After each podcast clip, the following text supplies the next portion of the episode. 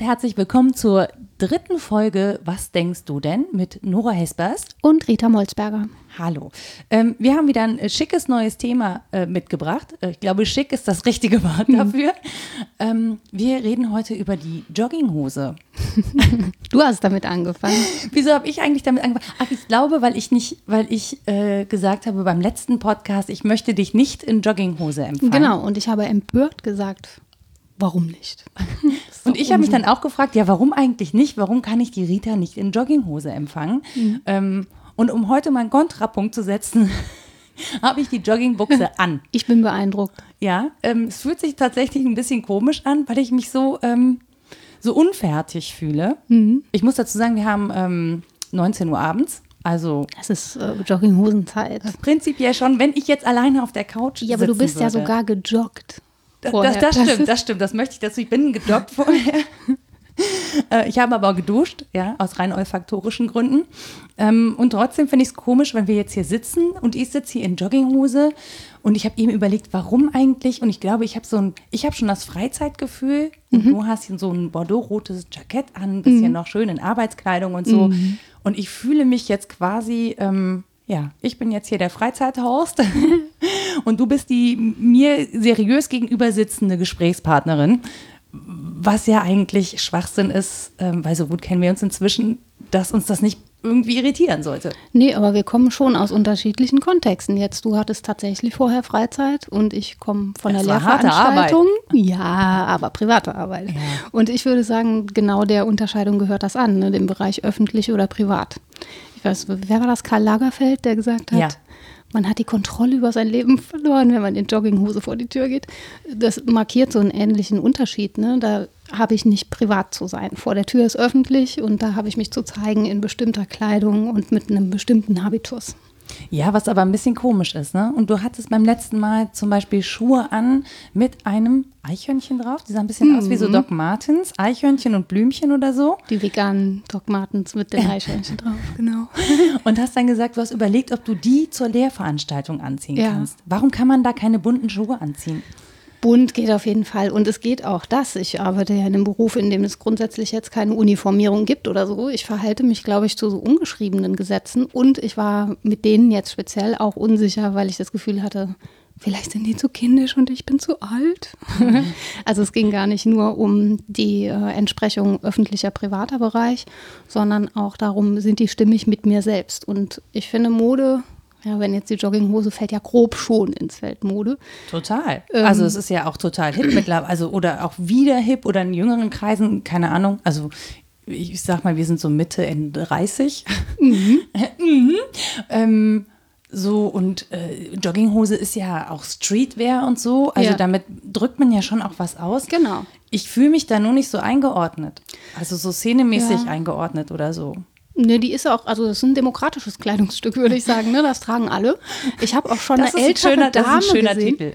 Eine ältere Dame mit einer schwarz glänzenden, ein goldener Aufdruck drauf in oh. Fraktur. Hm. Sehr hübsch, da stand, ähm, da, was stand da drauf? Goldschmädchen. Ja, Goldschblut. Nee, äh, ähm, Home Couture. Das heißt oh. großartig, wirklich großartig. Jogginghose ist jetzt Home Couture, deswegen geht das. Nee, aber was ich eigentlich sagen wollte ist, also ich denke, es gehört zum Bereich der Mode und Mode ist ja schon auch was, wo man sich ausleben soll und wo es die grundsätzliche Überzeugung gibt, jetzt hier und heute, ähm, das sei Ausdruck von Individualismus. So, insofern bringe ich mich sozusagen selbst hervor, indem ich das trage, was ich trage und ähm, mache damit so eine Art Statement, zumindest irgendeine Aussage. Und deswegen denken wir, glaube ich, drüber nach, weil uns das mehr oder minder bewusst ist, dass es eine Aussage ist. Ja, bei mir ist Mode Schnurz. Also hier liegen Bücher rum, äh, hier liegen keine Zeitschriften rum. Ich glaube, irgendwo hinten liegt der Kicker und so.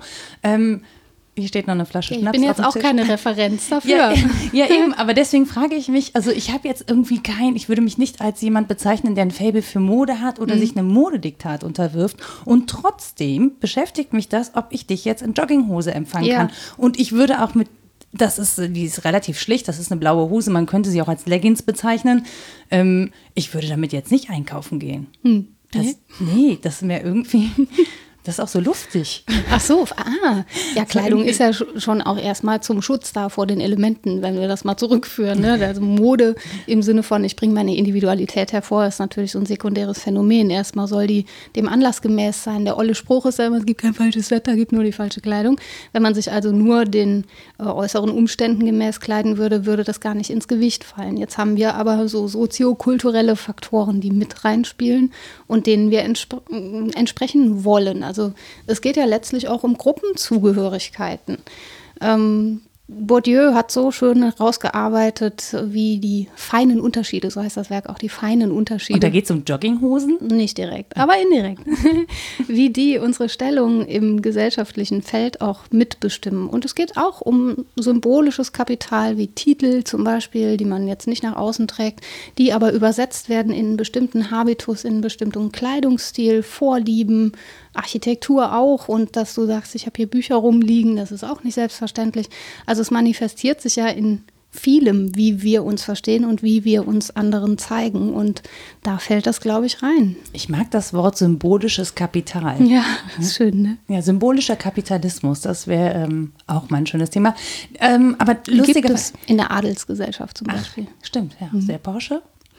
SUV, ist SUV symbolischer Nee, der Titel der tatsächlich. Titel, also okay. Also Baron zu sein hat Ach viel so, hm. symbolisches Kapital. Meistens hängt es zusammen mit ökonomischem Kapital, das ist die zweite Form. Aber man muss es ja auch anerkennen, ehrlicherweise. Ja, ja? Also genau. mir wären Titel ja total schnurz. Da kannst du mit deinem symbolischen Kapital bei mir vorbeikommen. Ja. Wenn du mir als Mensch unsympathisch bist, dann ist mir das Schnurz, welchen Titel du hast. Dann finde ich dich doof. Ja, ja, und trotzdem nimmst du den ja wahr und machst eine Einordnung aufgrund dessen. Also selbst wenn man sich negativ dazu verhält, ich würde auch Sachen ähm, als uninteressant bezeichnen, die nur damit zu tun haben und dennoch fallen die irgendwie ins Gewicht. Also wenn jemand daherkommt und heißt Graf von Zur und der kommt in der Joggingflitsche um die Ecke, dann findest du das wahrscheinlich irgendwie ungewöhnlicher, als wenn jemand Normales mit der Jogginghose um die Ecke kommt. Würde ich mal unterstellen. Hm, ja, wobei bei, da, dafür müsste ich erstmal wissen, also ja, ja, dass klar, er natürlich Graf ist. Ne? So, ja, also genau. das heißt, ich glaube, ich wäre irritierter, wenn ich jetzt zum Beispiel, also es ist eigentlich ein schönes Beispiel, wenn ich jetzt ein Interview mache mit mhm. einem Sportler, weil ich bin ja Sportjournalistin, mhm. wäre das für mich überhaupt null ungewöhnlich, den in, in, in äh, Sportbekleidung oder in Jogginghose zu interviewen. Das wäre für mich total normal. Wenn ich jetzt allerdings ein Interview hätte mit einem, keine Ahnung, Politiker oder mit einem Arzt und so oder was auch immer ich so für meinen Beruf brauche und der würde mir in Jogginghose öffnen, fände ich das tatsächlich eher komischer. Mhm. Also seltsamer. Ähm, selbst äh, an der Uni und ich glaube, ich bin da ein bisschen anders sozialisiert, lustigerweise, weil ich ja Sport studiert habe, ähm, sind da alle auf dem Campus mit Jogginghose rumgelaufen. Mhm Hättest du aber nicht gemacht, wenn du zur Uni gefahren wärst. Also es gab halt ne, Kommilitonen. Und umgekehrt. Also wenn genau. ich an der Sporthochschule meinen Lehrauftrag erfülle, gehe ich dahin als jemand von der Uni. Das heißt, ich bin als solche auch erkennbar. Ich mm, würde sagen, ja, dass ich mich dazu verhalte in irgendeiner Form. Ich kann mich schon mal lockerer machen, als ich das sonst tun würde. Aber ich weiß die ganze Zeit, subkutan sozusagen, dass ich mich dazu verhalte. Weil letztlich, ähm, wie gesagt, es geht um Zugehörigkeit zu Gruppen, die man auch sieht. Und selbst wenn wir sagen, ach, wir verhalten uns da so ganz widerständig und ich halte mich da gar nicht dran und zum Glück gibt es in meinem Beruf kein Oktroi, keine Diktate, wie ich auszusehen habe, dann heißt das, das Diktat ist wahrscheinlich etwas vorsichtiger und ähm, indirekter formuliert, nämlich du hast dich nicht dran zu halten. Also Andreas Reckwitz hat ähm, darauf hingewiesen in seiner Studie zur Kreativität, dass es sowas gibt, auch wie ein Kreativitätsdispositiv. Wir wollen kreativ sein und uns selbst hervorbringen und individuell sein, aber wir sollen das schon auch. Also indem wir das wollen, entsprechen wir auch diesem Diktat und das übersieht man, glaube ich, ganz gern. Das heißt, also wenn ich in der, du würdest halt in einem, wenn du jetzt zum Beispiel in der Kreativwirtschaft arbeitest, musst du das zwingend nach außen tragen. Wenn, also ja. dann, dann ist, ist dann, du, du möchtest dich zumindest unterscheiden von den anderen. Das heißt, du, es ist von dir schon eine gewisse Individualität quasi äh, verlangt oder du möchtest sie auch erbringen, um eben zu zeigen, dass du individuell bist. Ja, genau. Man möchte das gerne und ist dann etwas betriebsblind für die Stanzen, die man da so erfüllt. Also da sieht man dann halt viel Jackett, Jeans, bunte Turnschuhe. So, hm. um ein bisschen die was Brüche. Verrücktes zu machen. Ne? Ja. So die Brüche und so, genau. Um zu zeigen, ich bin kreativ und ich muss mich nicht kleiden wie ein Bankangestellter, aber letztlich gibt es halt doch Ähnlichkeiten in den Berufsgruppen. Das heißt, du hättest auf jeden Fall immer einen irgendwie gearteten Dresscode, selbst wenn du Ne, das ist dieses Kleider machen Leute-Ding, ne? Ja, irgendwie schon. Also es gibt sowas wie Dispositive, so Bündel von Überzeugungen, wie man zu sein hat, was man zu denken und zu wählen und zu ähm, konsumieren hat, wenn man zu einer bestimmten Gruppe gehört. Und normalerweise werden wir darauf nicht aufmerksam, weil wir uns sehr kohärent auch in unseren Gruppen bewegen, glaube ich. Dann fällt das nicht so weiter auf. Aber man kann das schon rausarbeiten. Also nach Foucault müsste man so eine Art Diskursanalyse machen, auch unser Sprechen, äh, ne? mhm. zu fragen, wie funktioniert mein Sprechen und alles, wie ich mich gebe in bestimmten Gruppierungen und wie funktioniert es auch nicht mehr, wenn ich woanders hingehe. Das ist schon spannend. Also ich finde es tatsächlich spannend, dass man eigentlich keine Chance hat, das nicht zu machen. Mhm. Also das ist, äh, das ist ehrlich gesagt finde ich es gerade scheiße. Weil ich irgendwie das Gefühl habe, ich komme aus der Nummer gar nicht raus. Ich muss mich dazu verhalten, selbst wenn ich keine einzige Modeschrift hier, Zeitschrift hier habe, mhm. muss ich ja oder habe ich irgendwie ähm, das Bedürfnis, ja, einen bestimmten Stil zu erfüllen oder habe auch irgendwie, und wenn es nur anerzogen ist, ja, das macht man nicht, ja, jemanden mhm. so, aber ich habe irgendwie ein Ding mit Kleidung. Das Kacke. Findest du? Es ist, man könnte auch sagen, das ist halt ja, total ich rauskomme. Ja, es kann auch ein Zugeständnis sein, dass andere dich sehen, darüber entscheidest du ja nicht. Du, vielleicht wärst du mhm. lieber unsichtbar. Also ich wünsche mir oft eine Tarnkappe als Kleidungsstück, das fände ich ganz großartig. Ja, aber nur um andere zu beobachten. Hm, nö, auch damit ich mich selbst nicht so sehe. auch. Jedenfalls wäre es dann kein Thema, ne? wenn mich keiner sieht, dann kann das egal sein. Aber es ist ja auch ein Zugeständnis an meine Sichtbarkeit, wenn ich aus der was machen will. Oder ja, es ist halt schwer auseinander zu dividieren. Das habe ich mich gefragt, als ich über das Thema länger nachgedacht habe. Macht man das wirklich nur für die anderen? Es gibt so viele, die sagen, nein, ich mache das nur für mich selbst. So. Das, das glaube ich ehrlich gesagt. Und kann man das überhaupt trennen? Also ich finde es schwierig. Nee, du kannst es halt, ich glaube, du kannst es dann nicht trennen. Also du kannst es ja nicht trennen, weil wir als soziale Wesen ja, eben genau. äh, immer interagieren. Ne? Also mhm. sobald du, keine Ahnung, sobald du rausgehst, ähm, steckst du in der Interaktion, ob du das möchtest oder nicht. Deswegen Tarnkappe, klar, ne? dann steckst mhm. du eben nicht in der Interaktion. Ähm, ich glaube, wenn du auf einer einsamen Insel leben würdest, ja, mhm. du hättest trotzdem mega stylische Klamotten und würdest da in High Heels rumstöckeln und dann sagen, das mache ich nur für mich selber, dann würde ich sagen, right. Mhm. Das glaube ich dir, weil dich sieht keine Sau hier, ja. Mhm. Ähm, vielleicht postest du ein paar Fotos bei Instagram oder so, aber ansonsten, und ich glaube ehrlich gesagt, wenn du auf dieser Insel lebst, dann würdest du dazu übergehen, dich zweckmäßig zu kleiden und eben nicht in, in High Heels oder so. Also, weil es einfach kein, es ist völlig sinnfrei. Ja, vor allen Dingen gibt es da dann kein kulturelles Grundbild mehr, dem ich zu entsprechen habe. Also es gibt ja dann eben nicht mehr ja, die, die ähm, Form, der ich gemäß leben will, sondern da bin ich allein. Nee, du könntest ja trotzdem eine Form haben wollen. Also gesetzt im Fall, du hast Fernseher, du hast ja. Modezeitschriften ja, ja, und ähnliches. aber die bringe ich dann tatsächlich aus mir selbst hervor, wenn ich da allein wäre. Aber selbst wenn ich allein bin hier in Gesellschaft, bin ich ja ein soziales Wesen. Das heißt, ich beziehe mich immer drauf. Das ist das, was dich frustriert. Ich glaube, mich würde was anderes frustrieren, mhm. nämlich dieses, dass man aus dem ähm, aus dem Bestätigen dieser Grundbilder eigentlich nicht austreten kann. Selbst wenn man sich negativ zu ihnen verhält, wie so ein rebellierender Teenie, ne? Und sich ja, ganz ja. unmöglich anzieht und die Eltern ja. finden das schlimm und so. Ja, aber dann ist auch ein Statement, also gerade dann ist gerade ein Statement. dann, genau. Und dann bestätige ich das Grundbild des rebellierenden Jugendlichen. Na toll, ne? Und irgendwo ähm, mache ich mich immer zugehörig und anhängig. Selbst wenn ich äh, radikalen Individualismus leben würde und alle meine Klamotten selbst nähe, ist auch das ein Statement. Auf jeden Fall.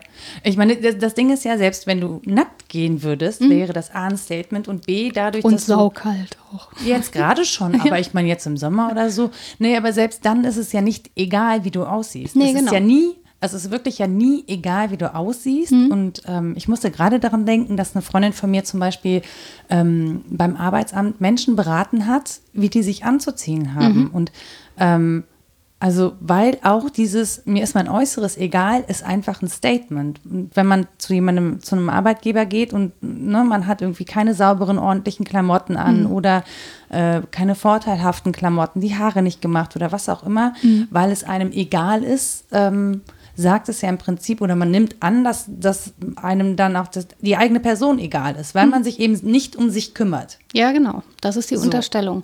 Und man will sich doch wohl in bestmöglicher Weise zeigen. Das ist zuerst mal das Theorem, das zugrunde liegt, würde ich sagen. Das will doch jeder das Beste von sich zeigen. Das entspricht schon auch ähm, unserem Verständnis von Leistung und von Individualität und sich selbst hervorbringen und so weiter, als derjenige, der man sein will. Und wenn man das nicht schafft, dann ist man so ein bisschen auch selbst schuld, ne? dann hat man es falsch gemacht. Sich ja, dann ist man vor allen Dingen lassen. sofort draußen. Ja, also genau. man hat sofort Genau. so eine unsichtbare Grenze und man ist sofort draußen. Ja. Man ist als Mensch nicht mehr wahrnehmbar, annehmbar. Aber das perfide ist ja, dass das gekoppelt ist mit diesem Diktat der Individualität. Also müsste ich doch sagen dürfen, na gut, mein Körper entspricht nicht der Norm, aber es ist meiner, der ist individuell.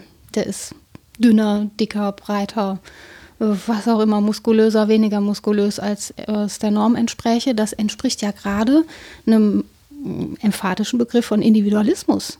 Und trotzdem sind wir damit nicht zufrieden, weil der Individualismus nur als solcher gilt, wenn er der Richtige ist. So. Und auf diese Grundbilder aufmerksam zu werden, ist, glaube ich, was, was einen sehr ähm, beschäftigen kann, ähm, weil man, wie gesagt, nicht austreten kann. Und dann kann man sich immer noch reflexiv dazu verhalten, aber nie richtig. Ja, und selbst wenn du die Gruppe wechselst, also ähm, ich merke das zum Beispiel, wenn ich rausgehe, ähm, ich habe überhaupt kein, also ich persönlich würde sagen, ich habe keine Klamotten mehr für raus, weil, weil ich irgendwie, keine Ahnung, ich habe irgendwie die Zeit, den Anschluss verpasst an, an dieses Hipstertum oder so. Ich versuche mir dann auch den Knoten, Knoten oben auf dem Kopf festzubinden, dann weiß ich schon mal, okay, Hairstyle raus. geht. ja, mit kurzen Haaren.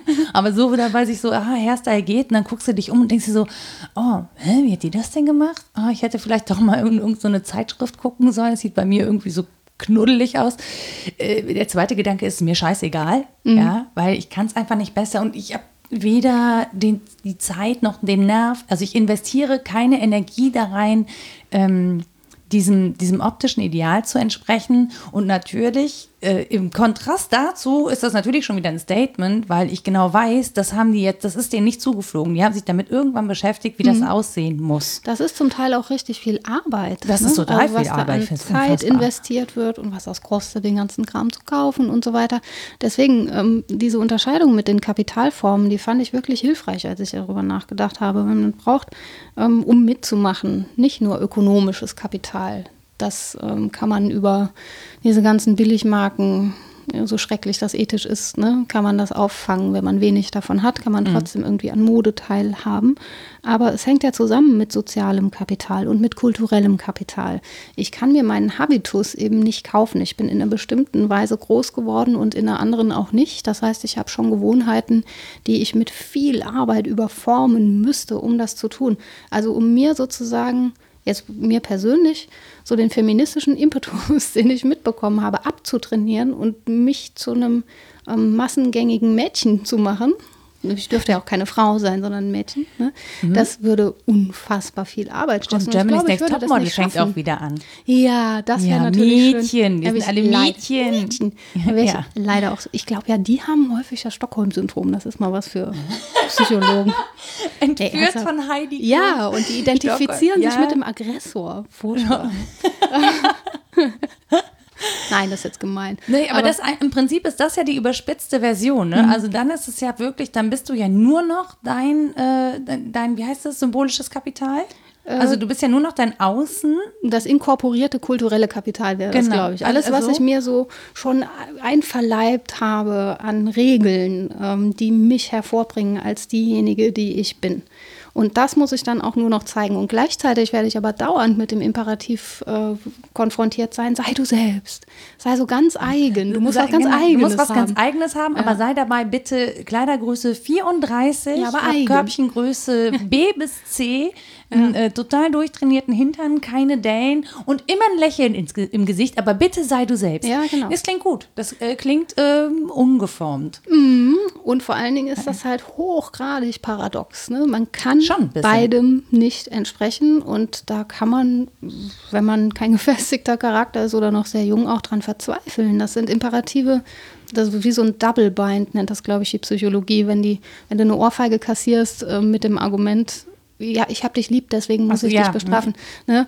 Das ist so ähnlich. Das sind zwei widerstreitende Botschaften und man weiß nicht, wie man sich dazu verhalten kann und das macht Menschen total unsicher und ich würde das jetzt nicht als allein feministisches Thema aufreißen wollen, aber das ist schon auch für Frauen nochmal in spezieller Weise schwierig, glaube ich. Ich finde, ich finde, es ist äh, generell, also ich finde, wenn man das nur auf die Optik reduziert, ähm, finde ich es total schwierig.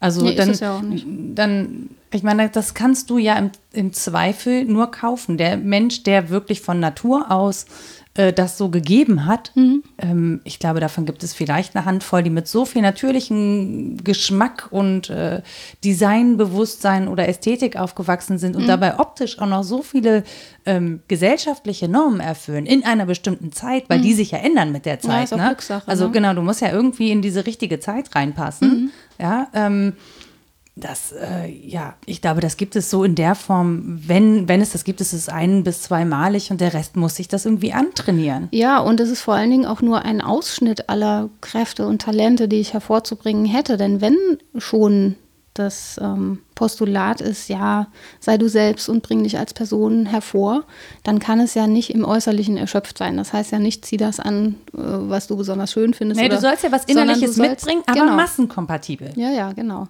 Und wirkliche Individualität würde aber bedeuten, all meine Kräfte hervorzubringen. Ne? Also äh, fantasievoll zu sein, wenn ich ein fantasievoller Mensch bin, ähm, meinetwegen auch physische Kraft hervorzubringen Und oder vielleicht meine aber auch Vernunft zu unabhängig von dem entwickeln, Massengeschmack. Meinen Also- Willen, genau. Und dann, ähm, wenn das alle machen würden, gäbe es ja auch diese Vermassung im engeren Sinne nicht. Ähm, ja, also ich, ich glaube, im Prinzip ist es natürlich auch total schwierig, wenn jeder total individuell in der Kleidung ist. Also selbst, das ist ja irgendwie, keine Ahnung, wenn du bei Managern guckst, da gibt Mhm. es sehr viele, die sind sehr angepasst. Und dann gibt es den einen, der hat das äh, äh, pink-grün karierte Mhm. Einstecktuch oder so. Und nur dadurch hebt er sich von allen anderen ab. Mhm. Oder der hat die besonderen Schuhe oder was auch immer. Diesen minimalen Stilbruch, mit dem man sich trotzdem in dieser Uniform noch als Individualist ke- kennzeichnen möchte. Ja. Was aber auch nur geht, weil alle anderen sich an die Regeln halten. Ja, genau. Was man ja auch übersieht, ist die Kehrseite des ganzen Individualismus, nämlich dass der äh, super anstrengend ist und dass so eine Form der Uniformisierung auch entlastend wirken kann. Wenn ich weiß, wie ich mich in meiner Berufsgruppe, meinetwegen in meinem Freundeskreis und so weiter anzuziehen habe, damit es gut funktioniert, mal ganz blöde gesagt, dann ist das eine Entlastung. Und auch wenn ich einen Beruf habe, in dem ähm, ja bestimmte Kleidung angesagt ist und andere nicht, Arbeitskleidung zum Beispiel, deswegen ja auch die ganze Diskussion um Schuluniformen. Das heißt, dass äh, man sich damit entlastet und auch dieser äh, Bewertung von außen ein Stück weit entzieht. Ja, wenn man denn in diese Schuluniform passt oder sie auf den eigenen Körper äh, Ja. günstig wirkt, Wenn sozusagen. Gefahr bei einem steht, ja, ja. Ja, Eigentlich müsste man Schuluniformen entwerfen, die für alle total furchtbar sind. Das wäre demokratisch okay, oder? das klingt super. Wenn alle scheiße aussehen Ja, in dem genau. Ding. Oh, Aber du es bist ein immer, wird, Wintertyp. ohne Witz, es wird immer noch den einen Typen gehen, An dem es super aussieht. der da irgendwie eine Ja. Individualität mit rein. Ich glaube, selbst Und den hassen nicht dann alle. hinkriegen. Genau, weil, weil es ihm als einzigem steht und alle anderen irgendwie keinen Bock mehr auf Neongrün haben und total aggressiv werden. ja, wahrscheinlich. Das fände fänd ich auch mal ganz geil. Ehrlich gesagt. Ich finde das eine ziemlich gute Idee. Und das ließe sich ja auch vereinigen mit dem Jogginghosen-Thema. Schuluniform ist halt Joggingbuchse, ne? Dann Ja. funktioniert das. Das tatsächlich, das würde, es würde aber natürlich total dem Schulprinzip von Disziplin und Mhm. Erziehung und so widersprechen, ne? Also, Ja, oder man führt so einen Drill wieder ein, der dazu führt, dass man wirklich ständig beweglich sein muss. ja, aber dann hat die Jogginghose, finde ich, nichts mehr mit Bequemlichkeit zu Nee, tun, sondern ist mit Funktion Fun zu tun. Genau, richtig. Das Spannende an der. Jogginghose ist ja auch, dass die ständig getragen wird, außer beim Joggen. Ich kenne kaum Leute, die in, nee wirklich, in Jogginghosen stimmt. joggt doch keiner. Nee, die, weil die total laberig ist und du kannst in Jogginghosen theoretisch nicht laufen. Also es gibt wenige Menschen, die das machen. Ja. ja ähm, die konsequentere Bezeichnung ist Wellnesshose, ne? Wellnesshose. Wellnesshose. Ja, meine ist ja dann also Jogginghose latent bei Yogahose. Also ich könnte Ah. dir jetzt auch ähm, einfach erzählen, ich habe Yoga gemacht, Mhm. was nicht stimmt. Ich würde dir alles glauben. Das, das finde ich gut. Das liegt an meinem seriösen, ähm, an meiner seriösen Ausstrahlung trotz Jogginghose. Und an meiner mangelnden Wahrnehmungskraft, weil ich bin ja so rezeptionsästhetisch, was Mode angeht. Also mir fällt es auf, wenn es super gemacht ist. Also Mhm. wenn jemand so konsistent wirkt, äh, da passt das Innere zum Äußeren und die seltenen, die du eben beschrieben hast, die Mhm. fallen mir auch auf. Und ansonsten ist es eher in Abwesenheit auffällig für mich. Mich dürfte man nie fragen bei irgendeiner Kriminalszene, was hatte derjenige an? Ich keine Ahnung. Ich kann mir das auch gar Du könntest jeden Tag in der gleichen Klamotte auftauchen. Mhm. Ich würde das nicht merken. Ja, ist doch entlastend für mich. Ja, der Witz ist aber, dass ich immer denke, ich bin ja, ne, also ich, dass ich jeden Tag ähm, was anderes anziehen muss, wenn ich zum Beispiel den gleichen Arbeitgeber habe. Ich habe mhm. ja den Luxus, ich kann ja quasi fast täglich woanders arbeiten als freier Mitarbeiter oder eben auch zu Hause, wenn mhm. das irgendwie zusammenpasst. Und wenn ich dann irgendwie zwei, drei Tage hintereinander dann in die gleiche Redaktion muss, dann stresst mich das total, weil ich weiß, dass ich zwei, drei Tage hintereinander immer die gleichen Leute sehen und mhm. die wissen dann, was ich am Tag vorher getragen habe. Da muss ich locker machen und dieselbe Sache einfach zweimal kaufen. Das funktioniert total gut. Ich glaube, ja, bei mir stimmt. beim Sport denken alle, ich habe nur ein T-Shirt und eine Hose. Ich habe das aber jeweils dreimal. Du das wäschst es also, immer zu Hause, ja, ne? ich wasche ja, tatsächlich. Mhm. Und äh, das wäre sonst auch fies. Aber es sieht immer gleich aus und ähm, das kann mir dann letztlich egal sein. Weil und alle wundern sich, warum es nicht frisch. riecht. Ja, richtig. Ich absorbiere. Ich, ich rieche einfach rieche nicht. nicht genau. genau. Ja, aber trotzdem, also ich meine, ich finde auch überhaupt nicht schlimm, wenn man zwei Tage hintereinander die gleiche Klamotte Natürlich trägt, wenn man nicht. da nicht irgendwie komplett reintranspiriert hat und es riecht. Ja, und das, ich meine, jeder hat ja eine eigene, auch olfaktorische Wahrnehmung. Ähm, das kriegt man ja mit. Wenn Dinge nicht mehr ganz so töfte riechen, ja, dann macht ja. man die in die Wäsche. Und ansonsten, ich meine, wir arbeiten nicht körperlich, das wird ja jetzt nicht schmutzig. Nee, genau. Es ist so ähnlich wie mit der Entsprechung vom Anfang, ähm, über die wir gesprochen haben. Will ich das rein funktional betrachten, dann muss ich mich bekleiden vermeiden und zwar wettergemäß. So genauso kann ich sagen, ich mache es hygienisch. Also es muss irgendwie frisch sein, mich gut bekleiden, meinen Schweiß aufnehmen und dann gewaschen werden. Aber da bleiben wir ja nicht stehen. Und ähm, diejenigen, die das sehr stark machen, machen damit auch ein Statement. Also es gibt ja ganz viele, die diese Outdoor-Klamotten total lieben, obwohl sie nicht den Kilimanjaro besteigen. Ne? Mm. Funktionskleidung. Ja, um, um in der Funktion. Flora in Köln spazieren zu gehen. Ja, ja. Stadtwald ist schon unwirtlich, ja, ja, das ja. Klima. Doch. Ja, genau. Und äh, selbst das ist ein modisches ähm, Statement auf eine Weise. Also man entkommt, glaube ich, nicht dem, dass man damit eine Aussage macht. Das ist nun mal einfach so. Trotzdem kann man ähm, reflektieren, inwiefern man öffentlich und privat damit markieren will oder nicht. Man kann ja auch sagen, ich mache das immer gleich. Ich laufe zu Hause mhm. genauso rum wie im Job auch. Und dann ist es mir vielleicht egal, was die anderen denken. Das ist eben meine Persönlichkeit und die wird ausgelebt. Das kann, den Luxus kann ich mir ja tatsächlich leisten. Mhm. Als, als Sportjournalistin guckt mich keiner doof an, wenn ich jeden Tag in Turnschuhen und äh, Jeans und Pulli äh, ja, die, Also ja. ich muss mich nicht uniformieren. Ich habe ja ähm, ganz zu Anfang meiner Berufskarriere, das ist schon lange, lange her, ähm, in der Werbeagentur gearbeitet. Mhm. Und da hatte ich tatsächlich das Gefühl, ich müsste mich anders kleiden. Und da habe ich sehr viel... Ähm, zumindest Pumps getragen, Kleider getragen, Röcke getragen ähm, und habe das zum Beispiel auch aufgehört, äh, mhm. als ich in die Sportredaktion gekommen bin. Ich habe von heute auf morgen aufgehört, in der Redaktion Röcke zu tragen. Das klingt total komisch, aber das ist ein Männerberuf. Und ich wollte da nicht als äh, Frau, also nicht in allererster Linie als Frau oder als Mädchen damals äh, mhm. irgendwie so wahrgenommen werden und habe deshalb tatsächlich immer Hosen angehabt. Mal weitere, mal mhm. auch knallenge, ja, ja, aber ich habe Hosen getragen. Und ähm, das hat echt gedauert, bis ich mich zum Beispiel davon freimachen konnte. Das mhm. klingt total bescheuert, ehrlich gesagt, jetzt so im Nachhinein, weil das heute auch keiner mehr macht. Also nee, finde ich total nachvollziehbar. Alle anderen Mädels, die da mittlerweile arbeiten, die machen das nicht. Aber ich hatte auch so ähm, zum Beispiel damals noch kein Vorbild. Das klingt bescheuert damals, ne? Das ist 13 Jahre her. Ähm, aber es ist wirklich so, dass sich in der Zeit gerade in diesem männerdominierten Bereich sehr viel getan hat, sehr viele mhm. Mädels dazugekommen sind äh, und du jetzt auch Vorbilder hast und es irgendwie total oder sehr viel normaler ist, als als Frau in so einer Sportredaktion zu arbeiten, als es eben noch war, als ich angefangen habe. Mhm. Und ähm, tatsächlich, ist mir, das ist mir auch aufgefallen, dass ich mich da schon hab, versucht habe, über Kleidung ähm, in eine bestimmte Position zu bringen oder auch ähm, was zu ja, war im Prinzip verstecken. Also irgendwas von mir wegzunehmen, damit mhm. das nicht in den Vordergrund tritt, ja. weil ich das irgendwie unpassend fand. Das ist aber wahrscheinlich auch nur mein persönliches Problem gewesen. Das glaube ich nicht. Ich glaube, dass das viele tun. Im Akademischen ist es so ähnlich, wenn man Frauen zuhört. Das ist auch anders geworden in den letzten Jahren. Aber diejenigen, die ans Mikrofon treten, versuchen relativ häufig ihre Stimme zu senken, zum Beispiel. Mhm. Und ich glaube, das passiert unbewusst, dass man eher männlich klingen möchte. Oder auch, ähm, dass man entscheidet, wie man zur Tagung fährt. trägt man da Hosen oder Röcke. Das müssen Männer nicht entscheiden.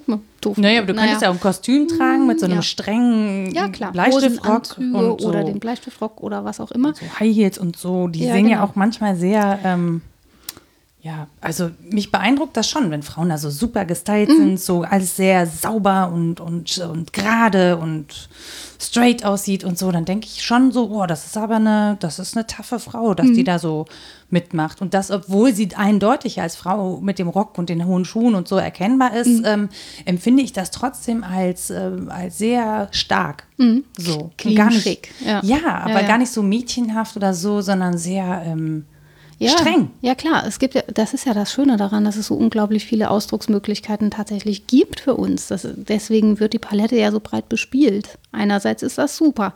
Andererseits überfordert uns das halt, wie bei allem anderen, wo wir wahnsinnig viel auswählen können. Und du sagtest eben, ähm, ich hatte kein Vorbild. Natürlich braucht man irgendwie Orientierung und die gewinnt man entweder aus sich selbst, indem man so ein Gefühl für Passung entwickelt. Ist es das, was ich wirklich tragen möchte? Ist es auch das, was ich kommunizieren möchte? Oder eben auch ein äußeres Vorbild anstrebt. Und ja, was du jetzt beschrieben hast, ist natürlich, dass es zu deinem Inneren jetzt besser passt, das nicht mehr zu tun oder nicht mehr so ganz arg drauf zu achten. Ich fühle mich nicht mehr, also ich habe nicht das Gefühl, ich muss mich da jetzt noch verkleiden oder mhm. irgendwas darstellen, weil auch in, in, der Zeit natürlich und mit, mit dem Kennenlernen von Kollegen ja, und, und, der Erfahrung ähm, ganz andere Sachen wichtig ja, werden. Ja, aber was wäre so, ne? jetzt, wenn du das totale Modemädchen wärst, einfach privat das wahnsinnig gerne machen würdest, dich aufrüschen möchtest und das geht ja mittlerweile da ankleben auch. und dann, dann kannst du hingehen und bist aber nicht overdressed. Nee, das, also, es, okay. mit, also es ist mittlerweile so, dass die Mädchen, die da hinkommen oder die, die Mädels, die da arbeiten oder Frauen, ich finde ja Frau immer noch einen schwierigen Begriff. Ja, Mädels, Jungs, also die, die, die, meine Kollegen sind die Jungs und ich, die anderen sind die Mädels und so. Mhm. Ähm, ist alles ganz locker bei euch. Ja, ne? wir sind total locker, wir sind also Berufsjugendliche. Wir sind ne? Damen ne? und Herren. Wir sind Damen und Herren. Nee, das finde ich total komisch. Ich werde auch, kriege auch immer noch die Krise, wenn mich jemand sieht. Ich bin letztens morgens gesiezt worden und fühlte mich wirklich schlecht. Oh. Ja. Ich, das ist ein Ausdruck von Respekt. Ja, das ist aber, von mir muss doch keiner Respekt doch, haben. Ich habe auch Respekt, wenn du die Jogginghose anhast. Ja, aber das ist so, ähm, ich finde, das ist mittlerweile auch so viel egaler geworden. Mhm. Und ich glaube, es ist dieses, dieses Wahrnehmen von diesem sehr, ähm, sehr perfekt geschminkt und gestylt sein und so, wird auch deswegen normaler, weil du es natürlich überall siehst. Also weil es eben, ich glaube, es liegt genau. auch daran, dass es ja. eben diese Formate gibt wie Germany's Next Top Model, dass man das Gefühl hat, ähm, dass das zur Normalität gehört. Ich habe ein YouTube-Video gesehen, da zeigt ein Mädchen 20 Minuten lang, wie es sich für die Schule schminkt, um nachher, Obacht, natürlich auszusehen. da habe ich gedacht, hm, glaube, ich bin ganz da froh, kann ich, ich mir doch 20 Minuten locker sparen. Ich glaube, ich bin ganz froh, dass ich ohne YouTube aufgewachsen bin. Ich glaube, das hätte ja. auf mich damals ja. hätte das ordentlich Druck ausgeübt. Ja, klar, weil also, du da eben so wahnsinnig viele mögliche Role Models findest. Es gibt ja nicht mehr nur wenige Vorbilder, sondern im Prinzip kann jeder Vorbild sein. Diese mhm. Grenzen von privat und öffentlich verwischen auch stark durch die Digitalisierung, weil jeder alles von sich öffentlich macht. Das heißt, jeder kann in einer Rolle auftreten, die früher vielleicht nur den Models oder Mannequins Mannequins Oh, das ist ein vorbehalten schöner, schöner Begriff. Ja, es war bestimmt kein schöner Beruf, ich weiß nicht genau. Nee, es war doch? schon ein sehr exponierter Beruf. Ne? Ja. Heute kann ja auch wirklich jeder Model ja, genau. sein, der möchte. Das heißt aber auch, ich kann jeder und jedem folgen und, jede, und jeden zum Vorbild erklären. Konnte ich vorher auch, privat. Ne? Ganz mhm. viele haben schon immer gesagt, meine Mutter, mein Vater, mein Bruder, wer immer ist mein Vorbild. Aber dass das so eine große Öffentlichkeitswirksamkeit erzeugt, das ist, glaube ich, ein neues Phänomen. Und viele sind davon ähm, gestresst, dass es so viel Angebot gibt äh, und so einen riesigen Urwald, in den man dann erstmal eine Schneise schlagen muss. Und das meinte ich eben mit dem Kreativitätsdispositiv. Ich mhm. glaube, dass das eine Schwierigkeit ist, weil auch das eine paradoxe ähm, ein paradoxer Anspruch ist, das einerseits zwar zu wollen, sich selbst hervorzubringen und derjenige zu sein, den man auch zeigen will. Und dafür und ja auch Anerkennung auch zu, sollen. bekommen. Genau. Ja, ja. Ne? Also genau. es geht und ja das, auch um wie viele, ja. äh, also es ist ja tatsächlich, gehört das ja dazu, wie viele Likes bekomme ich für mhm. meine Facebook-Posts, für meine, äh, für meine Instagram-Bilder, für meine genau. Snapchats und so. Wer guckt sich das alles an? Wie viele Freunde, ja. Freunde ja. habe ich da und so. Ähm, Ja. Vielleicht geht es wirklich um die Weitergabe und den Erhalt von sozialem Kapital. Ne? Also ich er, erwirtschafte mir sozusagen einen Mehrwert. Je mehr Leute mich gut finden, desto besser fühle ich mich auch. Ähm, dann erreiche ich gewisse Positionen, wenn ich Anerkennung erfahre und letztlich natürlich auch ökonomisch ähm, größeren Erfolg, wenn ich da reüssiere und die richtige Position. Ja, allein schon in diesen Netzwerken. Ne? Also das, genau. das, du wirst ja dadurch belohnt, dass du dann, dass Firmen auf dich aufmerksam ja. würden, dass die wollen, dass du ihre Produkte präsentierst, die bekommst du dann alle umsonst und so. Ja. Also es ist ja auch ein, ein, Anreiz, also wirklich ein kapitalistischer Anreiz da, ja, genau. richtig in, in, Form von Geld oder von, von Sachgeschenken. Ja.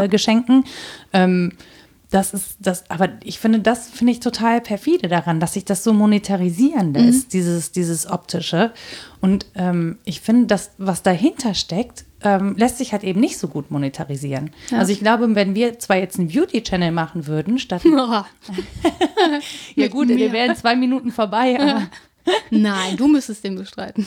Wie soll ich das machen? Ich bin froh, wenn ich mir mit der Mascara nicht ins Auge pieke. Hast du, bist Immer du nicht noch. 20 Minuten lang natürlich geschminkt? Doch, doch. Ich bin 20 Minuten, ich habe äh, eben 20 Minuten lang, nein. Ich habe versucht, ich habe tatsächlich nur versucht, mir, weil ich das auch vergessen habe, mhm. mir das Mascara wieder abzumachen, weil ich kurz in den oh, Spiegel oh, guckte und sagte, mhm. oh, wenn die Rita gleich kommt, denkt die, ich wäre irgendwie Ein in einer Depression oder so. so. Ein Panzerknacker. Im Kurt Cobain Grunge-Schick oder so. Nee, aber das finde ich wirklich das perfide, weil sowas, ähm, sowas, ähm, ja, lässt sich nicht so gut monetarisieren. Ja, genau. Also geistiges Kapital lässt sich inzwischen nicht annähernd so gut Kapit äh, so, zu Geld machen, monetarisieren, äh, wie dieses optische Kapital. Und ja. das irgendwie ähm, finde, empfinde ich persönlich da eine Diskrepanz. Also es muss sich ja nicht ausschließen, aber ich habe das Gefühl, da wird gerne ein Cut gemacht, weil das andere verkauft sich nicht so gut. Mhm. Das, in einer bestimmten Weise finde ich das sogar gut. Zum Beispiel hat die ähm, Bildungsidee im Bildungsbürgertum einen ganz komischen Verlauf genommen, weil die Idee ähm, letztlich korrumpiert wurde dadurch, dass sie monetarisiert wurde, dass man die richtigen Sachen las und äh, sich die richtigen Konzerte angehört hat. Genau das ist ja diese ähm, Theorie von kulturellem Kapital. Das ist eine Verfallsform vom Bildungsbegriff, der dazu geführt hat, dass man auch den Begriff, das Kind quasi mit dem Bade ausgeschüttet hat mhm. und gesagt hat, nee, den brauchen wir nicht mehr. Das ist ja letztlich irgendwie nur Also man Gewinn hatte erst so einen kulturellen Stress Position. im Sinne von, ich muss das gelesen haben, ich mhm. muss die und die Bands gesehen haben, die und die Konzerte, ich muss äh, mich mit Bach und Mozart auskennen und genau. so. Und dann kann ich meine Position behaupten, meine gesellschaftliche, und werde dann auch für mein quasi geistiges Kapital gewertschätzt. Ob das jetzt echtes, anverwandeltes war, stand mal dahin. Das war es nämlich in den meisten, in den meisten Fällen eben nicht. Ne? Also es war nicht jemand, der tatsächlich von Opern begeistert war, sondern jemand, der hinging, um so seinen gesellschaftlichen Status zu verteidigen. Mhm. So. Und dass das aufhört, finde ich ja ganz gut, dass sich das in gewisser Weise demokratisiert und man sagt, na, das kann man jetzt nicht mehr so sagen, was die richtigen Dinge sind. Aber dass das Dass echte, man keine Hochkultur mehr hat, keine intellektuelle. Ja, und das, diese Halbbildung. Äh, mhm. Adorno würde sagen, das ist Halbbildung, wenn man das nicht wirklich anverwandelt, sondern nur funktionalisiert, dass das ähm, in gewisser Weise. Also, wenn du es liest, um es gelesen zu haben und nicht, weil es dich persönlich interessiert und du daraus einen persönlichen Nutzen ziehst. Genau, sondern wenn ich das funktionalisiere, dann ist es ein Zeichen von Halbbildung und darüber sind wir eigentlich hinweg. Jetzt könnte man das feiern, dass wir darüber hinweg sind. Aber es gibt eben viele Theoretiker, die sagen würden, wir sind sogar eher in Richtung Unbildung gegangen. Es ist jetzt total egal, was du dir geistig anverwandelt hast, ob du dir was geistig anverwandelt hast. Man kann ja alles irgendwie nachschlagen. Wikipedia, das reicht. Gut aussehen und dann reicht das und das hat auch nichts mehr damit zu tun, ob man ähm, tatsächlich Interesse an der Sache hat oder nicht. Und ähm, das ist natürlich eine Entwicklung, die ich eher schwierig finde. Und meinetwegen kann Mode auch so ein Beispiel sein, wenn ich mich da total einfuchse und da Lust drauf habe und ähm, Geschichten studiere und Geschichte, wo, wo seit wann gibt es das ist die Culotte oder was weiß Ja, ich. das ist auch wirklich sehr ne? spannend. Ne? Ja, also es genau. gibt viele, viele Dinge in der Mode, finde ich, auch in der Modegeschichte, die natürlich auch schon wieder einen geschichtlichen Bezug genau. haben ja. oder, oder einen gesellschaftlichen Bezug im Sinne von der Entwicklung. Mhm. Ähm, sowas finde ich dann auch total spannend, aber im Moment hat man, finde ich, das Gefühl ja nicht, sondern da, da wird äh, Optik zum Selbstzweck und auch vor allen Dingen zum Zweck der, des Geldverdienens gemacht. Und Was das funktioniert auch, unfassbar gut. Ja, eben, deswegen ist es aber auch können. eine Zeitdiagnose. Dass das ja. so gut funktioniert, ist diagnostisch total interessant. Es funktioniert gut, weil die Leistungsgesellschaft nach diesen Prinzipien funktioniert. Weil deine Hülle vermarktbar ist. Aber ich finde das, ich, also ich persönlich finde das irgendwie trotz allem schwierig, weil das einfach Äh, ich finde, so ein optischer Druck ist, mhm. äh, ich persönlich finde den größer, weil der schneller rezipierbar ist. Ob jetzt jemand intellektuell gebildet ist oder nicht, dafür muss er erstmal mit dem sprechen. Mhm. Ja, der kann sich ja, ich meine, gut, du kannst ja natürlich so eine, wie so eine Fußballkutte, kannst du dir Goethe, Schiller und Bach draufkleben, aber das macht ja keiner. Doch, Karneval kann man als Zitat gehen. Uh. Karneval ist modisch auch interessant. Ja, super. Nee, aber das stimmt, aber, man sieht das ne, natürlich. Ne, man sieht das nicht. Also, das heißt, du wirst nicht erstmal aussortiert. Genau, also es ist nicht mehr so leicht zu sehen, während es in früheren, zu Zeiten Adornos war das, glaube ich, schon noch ähm, sichtbar. Da sah die akademische Elite irgendwie anders aus als der Rest. Das Bildungsbürgertum hatte auch bestimmte Weisen, sich zu kleiden. Jetzt funktioniert das ja so einfach nicht mehr oder es ist zumindest zu subtil für mich. Also ich, ich kann nicht unterscheiden, wird, ob jemand. Aber ich habe das Gefühl, es wird auch wirklich nicht mehr so gewertschätzt. Ich war irgendwie letzten Sommer an der, bin ich über den Unicampus gefahren hm. und ich bin wirklich fast von meinem Mountainbike gefallen, ja, weil da Mädels in in schulterfreien äh, Kleidern durch die Gegend gelaufen sind, die ich schön, dass du das sagst und nicht ich. Ja, aber ich persönlich hätte die in den Bereich der Abendkleider äh, ja. oder Partykleider ja, oder so sortiert. Und dann habe ich mich wirklich gefragt und natürlich, entschuldigt bitte Mädels, ihr seid bestimmt auch total schlau, aber ich dachte, seid ihr da, um Typen abzukriegen oder seid ihr da zum Studieren? Hm. Und natürlich sagt es auch was über mich aus, logischerweise. Hm. Ähm, aber ich persönlich fand das schon eher krass, dass an einer, einer Bildungsstätte, da wo es ja eigentlich um das geistige Kapital geht, das äh, optische Kapital so in den Vordergrund gerückt wird. Mhm. Das war für, also für mich persönlich ist es ein Widerspruch, dass äh, ich möchte, vielleicht oute ich mich damit als alt oder spießig, ja, aber ich fand es total schräg. Da oute ich mich mit. Ich finde es zum Beispiel anlässlich von Bachelor-Abschlussfeiern sinnfällig, dass ganz viele in Anzug, Cocktailkleid und so kommen und zwar nicht um der Prüfung zu entsprechen, also um damit auszudrücken, ich nehme diese Prüfung ernst, sondern zum Feiern nachher. Das ist völlig mhm. klar, dass es ums Feiern nachher geht. Und dann werden Mama und Papa eingeladen und Konfetti geworfen und die beste Freundin hat so ein Prosecco in der Hand. Das gab es zu meiner Abschlusszeit nicht und die ist nicht so meinem, her. Ich bin am Tag nach meinem Diplom arbeiten gegangen, wie an jedem anderen verkackten ja. Tag auch. Entschuldigung, ich benutze Fäkalsprache, aber. Wie unakademisch. Wie unakademisch, genau. Nee, aber es ist halt irgendwie so für mich, also ich, ich, ich hätte mir total gewünscht, dass das was Besonderes ist, aber irgendwie hat sich danach auch nichts geändert, weil ich natürlich auch schon vorher gearbeitet habe und habe irgendwie zwischendurch so mein Diplom weggerockt mhm. und so. Und äh, das, das, ich musste das noch nirgendwo ja. vorzeigen. Ich glaube, ich weiß nicht mal, wo das ist. Man, nach meinem Gefühl, aber ich bin halt auch alt und spießig, ist das auch ähm, inszeniert in gewisser Weise. Das ist gar nicht unbedingt empfunden, aber das dringt so ineinander. Wenn man das oft macht, das ist wie mit Sprache. Das dringt auch ins Bewusstsein. Und wenn man den Feiercharakter so hoch hält, ich frage mich auch immer, wohin die feiern gehen. Die sagen, ich gehe am Wochenende feiern. Ja, was? Was feiern, Geburtstag feiern. Mich oder? selber, ja. das Leben. Ja, ja, ist ja okay. Ja, ja. Ne? Aber ähm, auch diesen Studienabschluss in der Weise zu feiern und nicht anders oder gar nicht. Ne? Also ich, das ich finde es ja total, Aussage. Ich finde es ja schön. Also ich finde ja schön, dass es so bestimmte Lebensabschnitte gibt, wo man ja, dann genau. auch ähm, feiert und das auch wertschätzt und so. Ähm, aber dann müsste es, oder das, das klingt jetzt auch wirklich so moralinsauer, ne? Aber das äh, sollte ja eigentlich der Fakt sein, dass man eben einen eine, Projektabschluss genau. sozusagen genau. begießt genau. und nicht, äh, nicht die Klamotte, die man trägt. Ja, und dass es um den Sachanspruch ginge.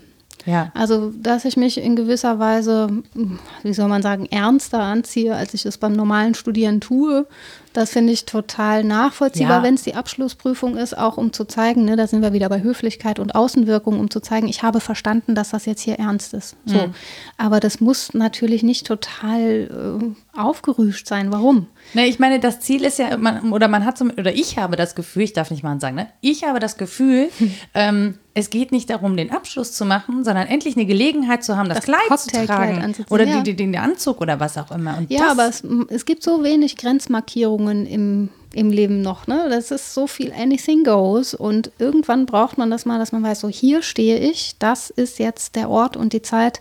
Ähm, ich habe jetzt zu feiern, ich habe was geschafft und ich habe halt auch eine bestimmte Position erarbeitet. Das ist ja die Grundüberzeugung dabei, dass ich damit irgendwas erwirtschaftet habe, womit ich jetzt was anfangen kann. Und das Was ja beim Bachelor feiern. leider gar nicht und so das, ist. Genau, und das erfüllt sich in der Praxis nicht. Und das finde ich dann so traurig. Das stimmt, das denke, ist ah, natürlich auch irgendwie ein bisschen tragisch. Ja, ne? total. Wenn es dann Ich das daneben. Einzige ist. Ja, ich stehe daneben und denke, oh, Wisst ihr, was das jetzt gut. kommt? Nichts.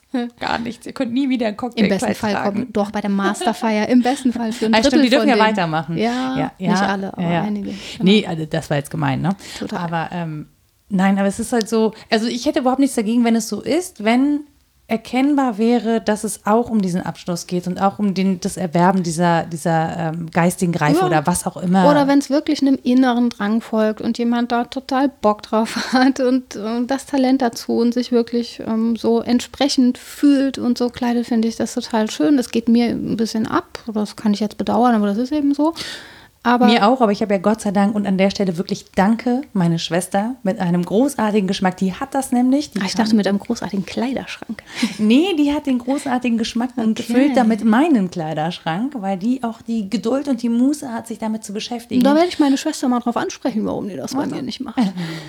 Ja, aber das finde ich super, weil ich kann die, ich kann die halt einfach, ich, ich muss mich nicht beschäftigen. Ja. Die beschäftigt sich damit, Ja. ich profitiere davon. Ich finde das ein super Deal. Ja, ich habe mich mit mir selbst gedealt, was das angeht. Ich bin so in Halbuniformiertheit ganz, ganz froh. Und es gibt eben auch viele Lebensbereiche, in denen es nicht so wichtig ist. Also wenn, ja, das... Bei der man- Gartenarbeit zum Beispiel. Zum Beispiel, sieht mich keiner, ne? Oder wenn schon anerkannt ist, ach Gott, ja, die macht halt mehr so mit dem Kopf, ne? Ist ja kein Wunder, dass die komisch aussieht. Ja, das ist okay für mich. Ich finde das auch super, das denkt bei mir, glaube ich, niemand. Nein? Ich glaube nicht. Also nicht von der Klamotte her, "Na, die macht bestimmt mehr so mit dem Kopf. Aber ich, gut, das liegt vielleicht auch an der Berufswahl, ich weiß es nicht so richtig. Ja, aber ich, ähm, ja. Aber ist, ich finde es spannend, darüber nachzudenken. Ich finde es ähm, abschließend tatsächlich, also ich finde es doof, dass man aus der Nummer nicht rauskommt, außer am FKK-Strand und dann zählen halt irgendwie andere optische Sachen. Ähm, ich akzeptiere aber, dass ich nicht anders kann, weil ich nun mal in einer sozialen Gesellschaft lebe. Es, es funktioniert nicht anders. Ähm, ich gehe weiterhin nicht in Jogginghose oder in, in Yogahosen einkaufen, weil da bin ich verklemmt. ja, das muss man jetzt einfach mal ich so ziehe nach sagen. dem und so Training schon einen. Schlafanzug an und gehe dann noch einkaufen. Das finde ich wenn gut. nötig. Ich finde das super. Ich wäre gerne so locker. Ähm, aber ich finde es cool, darüber zu sprechen, weil ich glaube, wir haben jetzt echt einen riesen Bogen geschlagen. Auf jeden Fall. Also ich finde auch, ähm, diese inneren Widersprüche mal aufzudecken, kann was bringen. Selbst wenn man sich danach nicht anders anzieht. ich habe neue Worte gelernt. Ich auch. Und gelacht habe ich auch. das war mir Das war nicht, nicht neu. Nein. Ähm, ja, damit würden wir einfach die dritte Folge beenden. Und ähm, wenn ihr uns was sagen wollt, dann schreibt uns doch einfach eine Mail an info@wasdenkstdudenn.de. Äh, auf www.wasdenkstdudenn.de äh, könnt ihr uns auch äh, erreichen. Also da ist unsere Website. Unseren Podcast hosten wir bei Podigy. Also da findet ihr uns auch. Und wo wir uns total drüber freuen würden, wenn ihr eine Frage habt, die ihr beantwortet haben wollt, ja, oder wo ihr denkt, äh, redet doch mal darüber, ähm, schickt uns das einfach. Nora etwas denkst du denn.de oder Rita etwas denkst du denn.de, wo auch immer ihr möchtet. Wir sind für euch erreichbar und äh, ja, freuen uns einfach tierisch auf euer Feedback. Genau. Bis bald. Tschüss.